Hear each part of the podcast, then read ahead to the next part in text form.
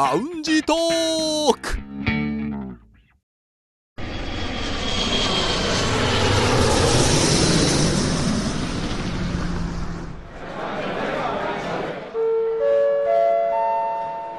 ラウンジトークよりご案内申し上げます。このコーナーは空港のランチでフライトを待つ男3人が自分たちの興味ある情報を持ち寄って中国について語り尽くします。すっかりと寒くなりまして、はい。えー皆様肉まんあんまんピザまんカレーまん いろいろありますけれどもはい。うん温まるならどれがいいでしょうか？あー悩みますね。えでも中国にいてピザマン食べたことあります？ない。ないですね。ないでしょ？ねうんあるんだったら、まあ、肉まんはもちろんあるあるもちろんもちろん。あんまんね、うん。ドシャバオうん。ありますよね。美味しい。あと特徴的な何々まんってあります？あい僕ねカレーマン食べたことあるんですよ。中国で？中国で。あでもそれ多分なんか日系のコンビニとか？日系のコンビニで。それはまあ企画としてというかね、うん。ありえるのかもしれないけど。でもね最近なんか見かけなくなったというかあれ以来なんか見かけてないなって思うんですけどやっぱ人気がなくボツになったんですかね？なのかもしくは限定だったのか。ああなるほど。まあいろいろありますのでこの時期温まるものとして、もし珍しいものがあればぜひここでご報告をお願いします。おでんおでん。おでんもねいっぱいありますからね。またそれ次回。はいさあ北京在住の男3人が情報を持ち寄って中国についてああでもないこうでもないと語り尽くすコーナーラウンジトーク3連新です。今日の担当は劉英さんです。はい、えー私が気になる話題はこちらです。CMG の3作品が ABU 賞最優秀賞を受賞。アジア太平洋放送連合に加盟する放送局が制作した番組に贈られる ABU 賞の授賞式が21日東京で行われ CMG の3作品が最優秀賞を受賞しました、えーこちらは CMG の23日付の記事です。はいということで私ねこの ABU のうん。イベントに参加しに行ってきました。こう出席したんですか？出席しました。こうドヤ顔 で。場所が？東京です。えー東京でね行われてって、おおいいな東京行ってきたんだ。はい。16日からですね実際に、はい。23日までおもうびっしりとじゃあもう現場に行った人このね話をじゃあぜひはい。ニュース以上の話を聞かせてもらおうのじゃないですか？はい、はい、ということでじゃあまずねこのさ受賞っていう話がありましたが、はい。どういったような番組なのかというようなね話をちょっとします、CMG の3作品がね、はい。受賞なんでしょう。じゃあ一つずつ紹介していきますね、はい。まずは、えーテレビエンタメ番組賞という賞を受賞したものなんですが、えーこちらはですね、中国の、まあ、大型、えー文化音楽番組として有名で知られています。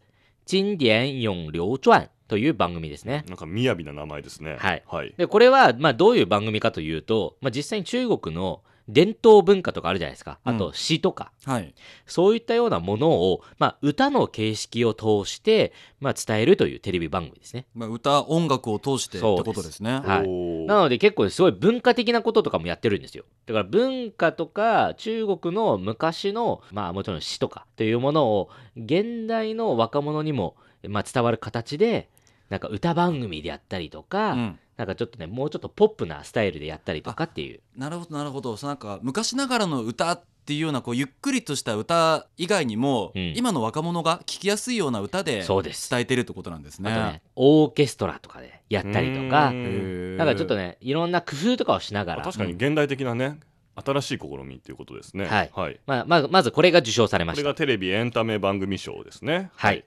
そして、えーラジオドキュメンタリー賞を受賞したのが、冷极慢火車という番組です。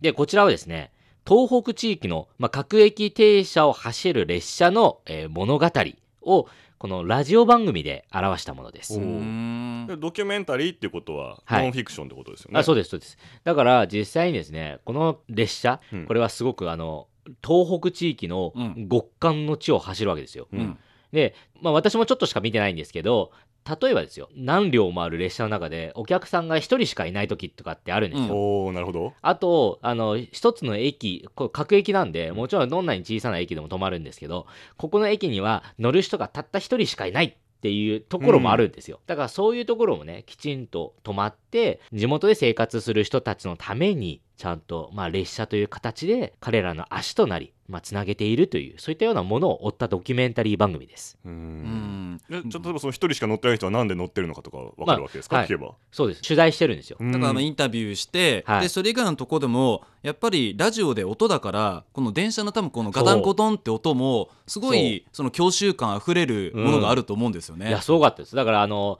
会場ではですねその受賞前にノミネート作品の紹介があるんですけど、うん。それを見てるだけでもあなんかちょっと見てみたいとか聞いてみたいって思わせるぐらいのものでした、あーいいですね。そういうラジオ番組がね、中国語の番組があるんですね。はい、うんまあ、そして、まあ、3作品ということでもう一つあります、はい。えーこちらはですね ABU ビジョン賞というものを受賞しました。はい。でこちらの受賞した、えー番組のタイトルですが「無声合唱团」というものですこうなんか声なき合唱団みたいなはい、意味ですよね。まさにその通りです。はい。で、こちらはですね、まあ、ろう話者の合唱物語を追ううん。ラジオ番組ですね。へー。で、これもですね、実際に、その、まあ、北京が舞台なんですけど、北京で、まあ、あるコンサートが行われました。はい、うんで、そちらのコンサートの、まあ、主役、歌う人ですよね、が、なんと、このろう話者。うんの団体であるっていうことで、うん。そのコンサートに出演するまでを全部追いかけた、まあ、ドキュメンタリー番組ですね、ラジオの。そうですよね、ええ。どうやってみんなでまずね意思統一するのかとかどうやって練習するのかとか、ええ。そして本番はどうなったのかっていろいろ気になるとこありますもんね。いやこれもねもうだから現場でねその、まあ、もちろんその短い紹介の VTR しか見てないんですけど、うんうん身震いするぐらいなんて言うんだろうそのインパクトがものすごく強かったんですよ。うんあね、このろう話者のねこういう取り組みをだから強いて言うならばその音声だけで番組で伝えるんですよ。うんなんていうすごい角度なんだって私はね、一そのラジオ番組を作る側の人間としてちょっと感じてしまいましたね。これもねぜひ聞いてみたいですよね。でもあのこれに関してはね私ちょっとね大体少しイメージできて、えあの前働いてた日本の放送局で、あの目の不自由な方に向けたラジオ番組っていうのをええ。毎年クリスマスの時期やってたんですよ。ほだからいかにして音だけで理解してもらうかとか,、だから私たちは普段こうね目見えてるけどもじゃあ目の、ね、不自由な方にとっては音だけでどんな世界があるのかとか、うん。だからもう初めから目の不自由な方にとっては音には色があるの？とかどんな色なの？とかあだからそこに対してどうやってこちらも伝えるかとかっていうのはあってだ非常にこの番組気になりますね。まあ、というようにね今回は CMG は3つの番組がこの賞を取ったんですけどう最優秀賞っていうのは他にもあもう他にも部いろんな門があって部門が。そのうち CMG が3つ取ったわけですけど、じゃあ現場にいたリュウさんから、まあ、もちろんこの番組のね全編を見たわけではないですけど、はい。その触りだけ見てまあ納得のまあ納得でしたね。オリティっていうことなわけなんですね。うん。あの結構ねノミネート作品が大体3つぐらいあるのででそこの中から1つを選ぶっていうようなね形式がほとんどだったんですけど、いわば他の国が作った作品とかも、うん。もう結構ねあの感動的なものとかもあったりしたので本当にすごいその大舞台だなっていうのは感じましたね。でそもそも今ね他の国って出ましたけど、えーこの賞の名前が ABU 賞はい ABU アジア太平洋放送連合はいっていうと、まあ、日本の皆さんもねもう聞きなじみないと思うんですけどこれ、はいそもそもどういうものなんでしょうか？はい。とこの ABU っていうのは実際にこのアジア太平洋地域の放送局および放送関連団体の、まあ、連合体でありますね。うんで、こちらはですね、えー55カ国の150団体以上が加盟しているものです。うんうんで大組織ですね。はい。で、実際にですね、この ABU には、その、まあ、トップに会長がおりまして、はいはいそしてその次に、まあ、副会長というものが、役職があるんですが、でその放送局から出てるわけですね。はい、のそうです。それぞれの放送局かはいら代表を出してるわけですね。はい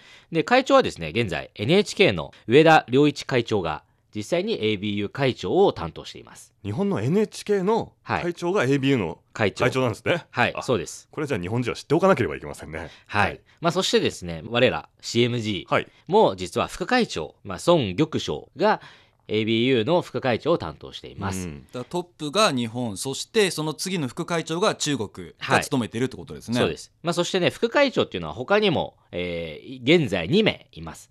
えー、1人がトルコ出身のまあ、方で、えもう一人が、まあ、今回の ABU 総会で新しく、えー選ばれた、はい。まあ、韓国の KBS の、まあ、代表なんですが、うんはい。今は会長1人副会長がまあ3人という体制でこの ABU っていうのが成り立っています。なるほど。じゃあまあバランスが取れてるというほんとはい。本当にアジア太平洋放送連合って何にはい。ふさわしい会なわけなんですそうねなんですね、一つの国に2つの政会員っていうのが存在していて、会員すなわち放送局はいってことそうです、はい。日本の場合ですと、まあ、NHK と TBS が政会員になります。なるほどね。はい。はい。先ほどの紹介ではアジア太平洋地域の放送っていうことをうん。紹介しましたよね、はい、うん。それがですねこのノミネート作品とか受賞作品とか見ているとイタリアとかドイツとかアメリカとかこうあ。入ってくるんですよ。もう地域超えてますね。あれ？とか思いながアらジアだけじゃないんですね。そう。だから結局言うと今はもうみんなアジア超えちゃってるんですよ。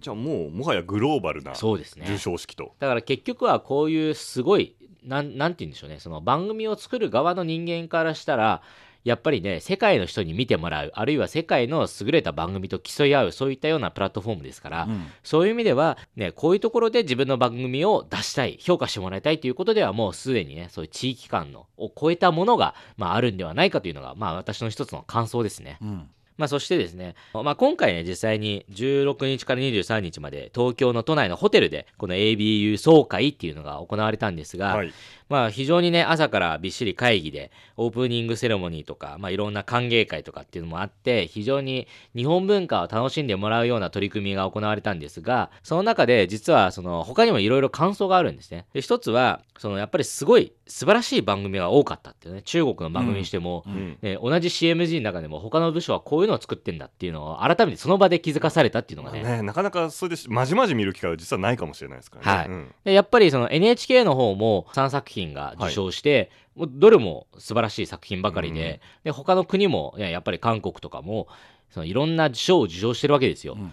それをやっぱねその、まあ、英語で紹介を見るだけですけど見てるだけでもやっぱすごいなと。あこういう切り口で、ね、こういうところにやっぱ焦点を当てて、ね、ゴミの分類とかゴミで街が埋まっているとかそれにフォーカスして番組ラジオ番組ですようん作ったりとかそういう取り組みを他の国やってるんですよ。うんっていうのを見るとやっぱすごいなっていうねそのいい作品に出会えて、ね、そのいい刺激だから私も番組を作る側としてはすごくいい刺激になったっていうのは今回の一つの感想ですね。なるほどね、うんだからその番組を見るとその国が見えてくるっていうのがありますもんね。そのね、はい。特徴があるでしょうしね。でもう一つその感じたのがほら今中国ではニューメディアって言葉をよく使うんですが、はい。い、わゆる最新テクノロジーを駆使して、うん。ね、いろんな形でスマホとか、うん。ね、いろんな端末で情報を見やすくするとか、まあ、ネそこにットを使ったりとかね。はい、主に。5G とかね、うん。いろんなこうものが入ってくるわけじゃないですか。BR とか、うん。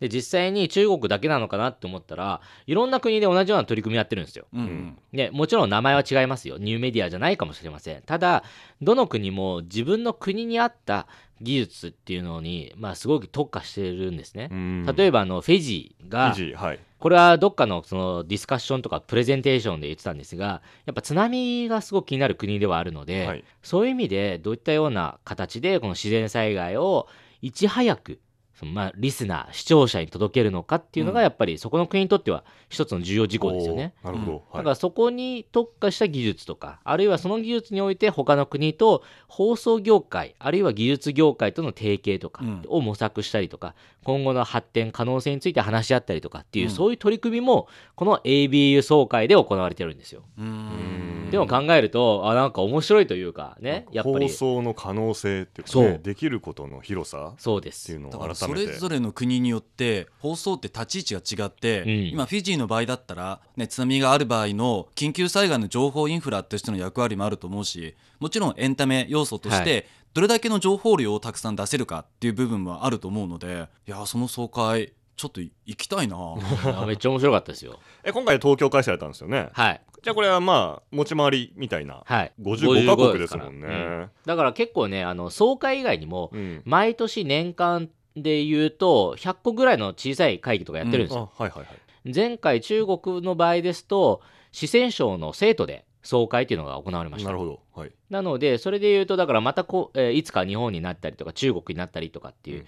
で可能性はありますんでそれ言うとねやっぱりあのすごく面白い内容でした。いろんな国の人と交流して、まあ、うん。ちょっと私英語苦手なんで、あの基本 そうか基本英語？そう基本英語で結構あの苦労はしたんですが まあいろんな人とねお友達になれてとても良かったです、うん。ね、今回リュウさん、はい。本当に面白い経験でしたよね。そうです世界の放送の番組見られる聞けるっていうのもねなかなかない機会なので、えーぜひともまたリュウさん行く機会ありましたらレポートをお願いします、はい、はい、ぜひそして頑張ります。こう写真とか動画あったらください、はい、はい、また共有しますんで。はい。お願いします。さあそろそろフライトの時間となりました。またラウンジでお会いしましょう。以上ラウンジトーク3連新のコーナーでした